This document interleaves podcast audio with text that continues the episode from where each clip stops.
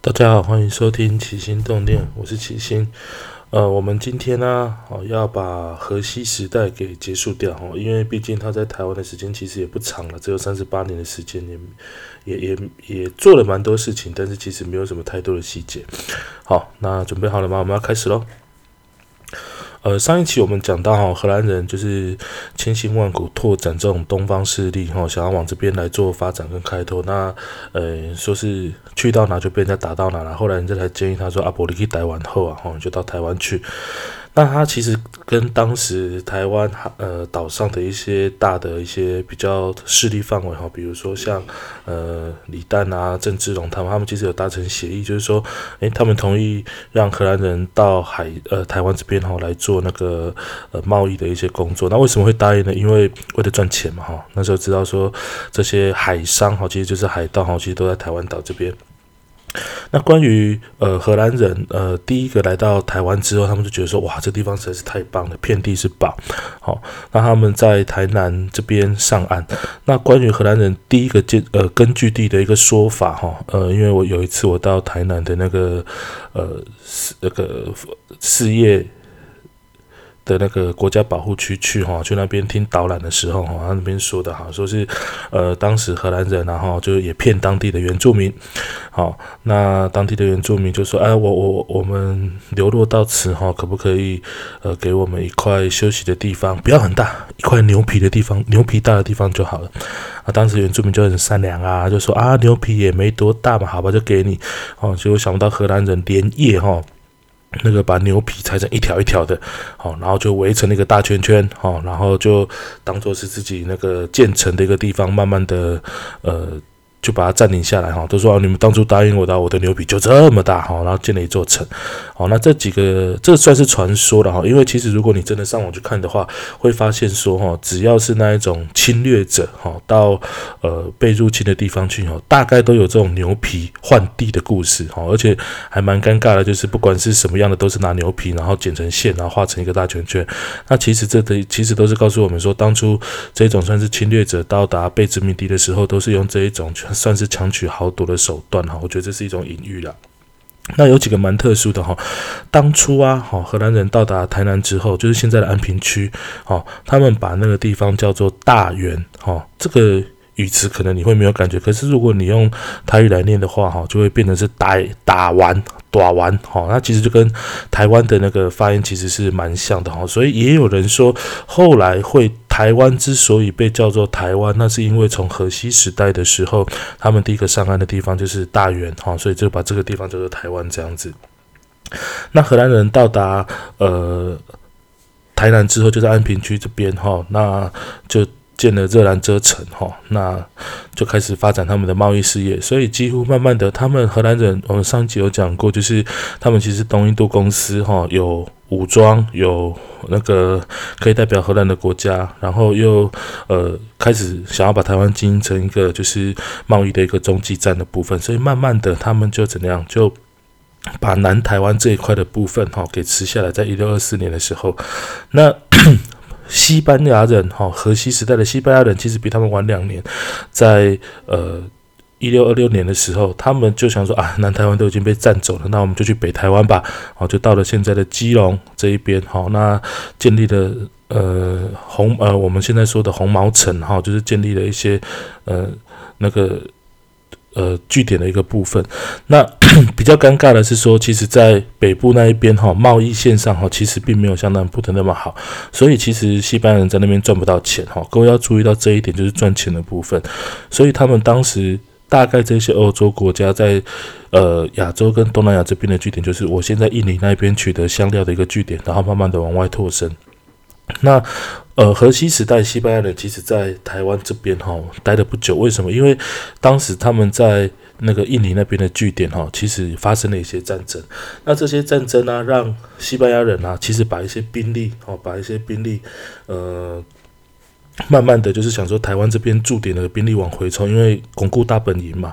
那荷兰人其实知道说，诶，西班牙人在北部的据点被抽走之后啊，哈，然后他们就怎样发兵往北走，他们想要把台湾啊南北的一个交通给打通。所以在一六四二年的时候，其实呃名义上是说西班牙人被荷兰人赶跑，然后其实某部分来讲是西班牙人慢慢撤守了这个在基隆这边的据点，然后就。呃，把它拱手让给荷兰人这样子哈，所以不管如何，荷兰人其实在呃一六四二年的时候，算是把。台湾北台湾的基隆这一带哈，然后还有那个南台湾的台南这一带哈，通通纳入它的一个势力范围里面。那其实，在这过程当中啊哈，呃，荷兰人之算是统治台湾吗？也算是，因为他引进了比较明确的一个政治制度哈，不再是像说呃很松散的，就是这一块你的那一块我的，然后大家互相做生意这样子。不过他并没有说用很强势的手段哈，把台湾整个做一个封闭，那当做是自己的殖民地一样，他们。充其量就是把台湾当做是一个呃赚钱生钱的地方，因为毕竟他们是公司嘛，最主要就是做贸易，所以他们其实是算是大开海禁，然后利用台湾岛上的一些资源，哦，自给自足的生产，做一些贸易的部分。那呃，生意人嘛，哈，那所以呃，在最后河南人呃最后两年的时候，哈，他们要被呃我我们说是。国小课本啦，以前说的是什么郑成功驱逐荷兰人哈，其实在下一集的政治时代里面会提到哈，某部分也是台湾的经济价值哈，被荷兰人压榨的差不多了哈，荷兰人慢慢的也有一点自己放弃了，呃，所谓台湾这一块的一个地方。好，那大致上的一个荷兰荷兰人在台湾这边的一个呃生活模式跟一些背景哈，先在这边跟介绍跟。各位介绍的比较清楚一点之后，我们来说一下说，那荷兰人在台湾。好，他到底留下了哪些东西，做了哪些事？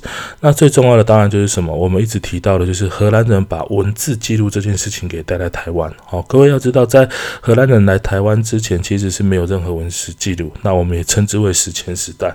那荷兰人来台湾之后，最重要的其实就是说，他把文字给带进来。他带来什么文字呢？他带来的其实就是罗马拼音。所以说，其实 现在很多台湾的呃一些呃资讯或者史料，如果在台湾这边找不到的话，在荷兰，他们其实是有一些文史哈，或是一些文献记载的部分。那他们是带来什么东西呢？他们说，因为当时荷兰人来台湾之后，呃。欧洲嘛，他们的宗教其实是很发达，所以说一边是火枪哈，就是拿着武器哈，先把荷兰嗯，先把在地的呃汉人原住民啊先打受伤，然后再来怎样呃牧师就进来了哦，神上帝是爱大家的，来我来医疗你哈，就等于是一手棒子一手胡萝卜哈，然后慢慢的就怎样，慢慢的就把宗教给传进来。那宗教传进来之后，呃。第一个当然就是要宣扬教义嘛。那你想想看，你要宣扬教义的话，你一定要怎样用当地的语言？那当地的语言，当时的在台湾的原住民其实是有语言的，只是他没有发展出文字系统来去做记录。所以说，荷兰人就怎样，他们的。教会的牧师，其实我觉得，呃，教会的牧师都很厉害。这么真的是说到当地之后，哈，那呃，都会学习当地的语言，哈。不管是荷西时代荷兰人的牧师，或者是说在清朝的时候，呢，我们所知道的一些像马街啊什么的，他们其实都是到最后就是都会忘记自己的母语，然后都把台湾话哈或者台湾当地语言说的更流利这样子。那他们为了呃学习。和呃，当台湾当地原住民的语言呢，他们就怎样利用罗马拼音，那也教当地的原住民罗马拼音，好，然后就是呃，用罗马拼音的方式把原住民的语言给记下来，好，所以呃，到现在来讲的话，我们其实就是说，呃，在新港，好，台南的新港那一边，好，我们就所谓说的原住民的新港语，然后原住民就学习了用罗马拼音把自己说的话给记下来。那为什么我会知道呢？其实呃。在现在哈，我们有很多在清朝的时候，汉呃郑成功进来的汉学传入，呃原住民跟汉人他们要打地契的时候，常常就是怎样，左边是用罗马拼音拼出来的原住民的话，因为地契嘛，两边都要看得懂。好，原住民的语言，右边就是什么？就是中文的一个翻译的部分是给汉人看的。所以，也就是这一些所谓我们现在称的新港文书，哈，留下来的这些东西，我们才可以去比对说，哦，原来当时，好那个呃罗马拼音拼出来的这一些声音，好，在中文中是代表这样的意思。那它其实就是当时新港。那个新港人就是当时的台湾原住民，他们所说的话，哦，听起来有点复杂。其实，呃，这东西大家 Google 一下可以找得到。我举个例子来说，在清代的时候，那个创立的台湾第一份报纸《台湾府城教会报》，哦，我还蛮常念下来给我的学生看。其实你会发现，它是一整篇的英文报纸。你想说，哇，当时那么厉害，清朝的人就看得懂全全双语的哈，全英文的报纸。其实不是，你仔细用罗马。拼音去念，它的大标题就是“台湾呼贤告会报”，台湾府城教会报。所以当时很多的语言，哈，它的语言都是用这样的一个方式，然后流传下来，迄今这样子。好，那文字其实是荷兰人带给台湾，呃，最大的一个。呃，算是物东西了哈，就是最重要的一个东西，就是它带来的一个文字的部分。那再来还有几个东西哈，因为他到了台湾之后，发现说哦，台湾这边土地这么的肥沃，哦，那呃气候又很温和，很适合种植什么稻米跟甘蔗。那为什么要种植甘蔗呢？因为呃他们的糖哦，甘蔗可以提炼糖。那其实呃也是从荷兰人这边开始在做大量的一个种植。那既然是种植的话，需要什么？劳力嘛，劳力又分为两个，一个是蓄力，一个是人力。所以其实荷兰人他呃统治了，也不能说统治了，控制了台湾大部分的范围之后，他就开始怎样？他有很先进的航海技术，所以他就大量的，好大量的，虽然说是海禁了哈，不过明末的时候其实也慢慢的做做了一些小小的开放，这样子，他就从呃中国大陆福建沿海地带把汉人，因为汉人最会种植哈，汉人。接过来台湾这边，哈，然后所以他等于是引进汉人，还有他蓄那个蓄力的话，他就是引进黄牛的部分来去协助耕作。所以你想想看，那个当时的中国以农立国，那汉人很会种植，加上有黄牛这种物种，哈，可以来协助，诶。土地的一个耕种的部分，所以就变成是说，他们很快的就在台湾这边大量的生产稻米跟蔗糖。那稻米跟蔗糖大概就是两个部分哈，第一个就是呃，算是买卖粮食嘛哈，粮食在当时不管你什么朝代都是人民所需要的哈，那他就可以靠买卖粮食哈取得。呃，大量的资金。第二个是蔗糖，那蔗糖的部分的话，卖给谁呢？其实，在当时在中国大陆，其实蔗糖的销量并没有很好。它蔗糖的销量主要是销给日本。为什么？因为日本啊，日本属于算东北亚的部分哦，天后寒冷，不适合。甘蔗的种植，所以基本上以前日本是没有在吃糖的。他们到了河西时代的时候，因为这边蔗糖，然后日本的呃人民来到台湾这边做贸易，因为距离近多了嘛，哈，他们有银矿带来大量的白银，发现说哇，怎么有这么棒的东西？你想想看，那个吃糖是一件非常舒压、一件非常那个疗愈的一件事情。他们吃到糖之后惊为天人，就把怎样那个用他们带来的银矿买了大量的糖回到日本去。那当时的日本根本没吃过糖啊，吃到这种东西就爽的要死，就直接怎样，什么东西都加糖，什么东西就加糖哈。那所以就是说，你会发现现在日本的很多甜点，点如果你到日本去玩的话，发现说那个糖的浓度好像有点高哈，其实是他们以前流传下来的，就是喜欢吃这个东西。那荷兰人想说，哦，那这这做出来的蔗糖，日本销量这么好，当然就是怎样尽量的种植往日本走。那也因此，所以台南就变成什么？蔗糖的一个很大的一个生产的地方，那也就是传说中就是诶台南的全糖哦，不是一般人可以尝试的一种饮料啦。因为呃台南的吃糖的一个程度哦，其实也是不输日本的。我有一个台南的同事啊，以前呢就是他很惊讶说，为什么你们北部你们宜兰蛋花汤里面没有加糖这种东西？我我听起来吓一跳，我也想说什么时候蛋花汤会加糖？不过他说他们在台南都是这样吃的。好，那除了刚刚讲的引带来了文字，带来了呃引进的那个汉人，然后那个还有黄牛之外，他也引进了一些特殊的农产品，哦，像那个呃我们说的豌豆啊之类的。所以啊，豌豆呃在台语啊，我阿妈的那个时代哈，他都说这个叫荷兰刀。哦，就是荷兰人带来一个豆子，就是荷兰刀哈，所以很明显的可以看得出来，这是在荷西时代这边荷兰人引进的一个作物。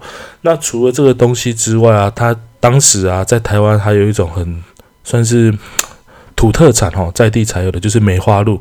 那梅花鹿当时在台湾其实是数量非常的众多哈，那个岛上梅花鹿跑来跑去，那。各位会发现说，诶，那个梅花鹿最珍贵的就是什么？它的鹿皮。那鹿皮要销到哪里去呢？其实也是销到日本。好，所以你会发现在河西时代最主要的一个贸易对象都是怎样？都是日本人。好，这这也慢慢的导致成了，就是说日本都会觉得说，诶，怎么台湾的东西都是我们要的？所以其实。呃，也会影响到最后，就是日治时代的时候，为什么中日条约它签订哈，它一个要辽东，一个就是要台湾哈。除了贸易地位之外，其实日本那时候对于台湾的一些产产物哈物产的部分，其实都还蛮喜欢的。那因为当时日本啊，他们是属于就是幕府时期，那呃。武士哈，他们各位应该看过电影里面日本的一个武士，他都有盔甲，都有刀削。其实上面很多的装饰都是用什么？用鹿皮做的。那尤其他们喜欢梅花鹿的鹿皮。那战争嘛，那种呃武士的耗材其实很大哈，不管打得赢打得输，呃球技不管好不好，至少装备不能输人家嘛。所以其实当时梅花鹿最大的一个呃产出的一个国家哈，就是到日本去。所以你会发现。